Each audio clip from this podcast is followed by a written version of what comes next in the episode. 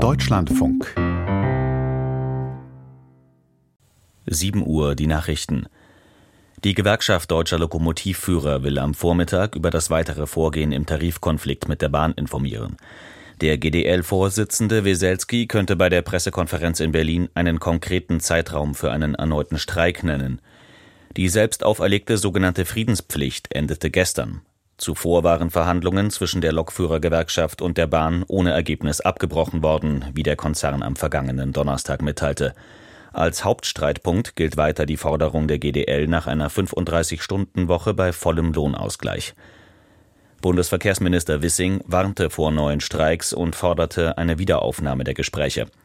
Mit dem Beharren auf Maximalpositionen komme man nicht weiter, sagte der FDP-Politiker der Bild am Sonntag.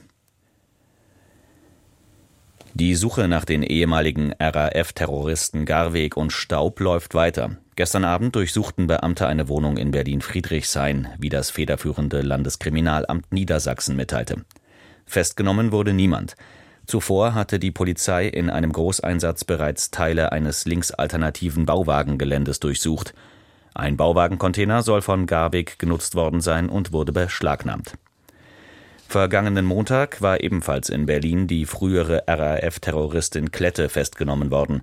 Staub und Garweg waren wie Klette vor über 30 Jahren untergetaucht. Bundesarbeitsminister Heil rechnet mit einer Rentenerhöhung über der Inflationsrate zum 1. Juli. Die genauen Zahlen dürften sich im Mai ergeben, sagte der SPD-Politiker im ARD-Fernsehen. Heil verwies auf die Tariferhöhungen am Arbeitsmarkt. Wenn die Tarif- und Lohnabschlüsse gut seien, sei das immer ein Jahr später die Grundlage für die Rentenerhöhung. Heil und Finanzminister Lindner wollen morgen das sogenannte Rentenpaket 2 vorstellen. Darin soll das Rentenniveau auch für die Zeit nach 2025 bis zum Jahr 2029 auf 48 Prozent festgeschrieben werden. SPD-Politiker haben die Forderungen der Opposition nach einem Untersuchungsausschuss in der Taurus-Abhöraffäre zurückgewiesen. Der SPD-Außenpolitiker Stegner sagte dem Berliner Tagesspiegel, ein solcher Ausschuss sei nicht angemessen. Er bezeichnete die Forderung als Oppositionsklein-Klein. Ähnlich äußerte sich der SPD-Fraktionsvorsitzende Mützenich. Politiker der Union hatten eine Sondersitzung des Verteidigungsausschusses beantragt und einen Untersuchungsausschuss nicht ausgeschlossen. Bundesverteidigungsminister Pistorius bezeichnete den Abhörskandal bei der Bundeswehr als Teil eines Informationskrieges, den der russische Präsident Putin gegen den Westen führe. Es handele sich um einen hybriden Angriff zur Desinformation. Der französische Politiker Jean-Louis Bourlange hat Bundeskanzler Scholz in der Debatte über den Einsatz westlicher Bodentruppen in der Ukraine kritisiert. Mit seiner Ablehnung habe Scholz ein Zeichen der Schwäche an Russlands Machthaber Putin gesendet, sagte der Vorsitzende des Auswärtigen Ausschusses der Nationalversammlung dem Deutschlandfunk.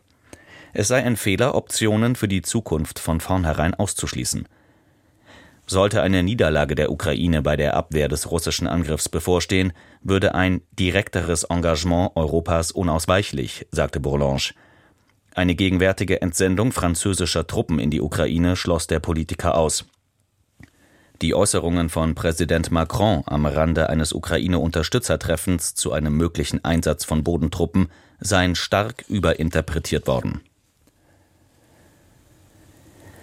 In den US-Präsidentschaftsvorwahlen der Republikaner hat die frühere UNO-Botschafterin Haley erstmals eine Vorwahl gegen Ex-Präsident Trump gewonnen.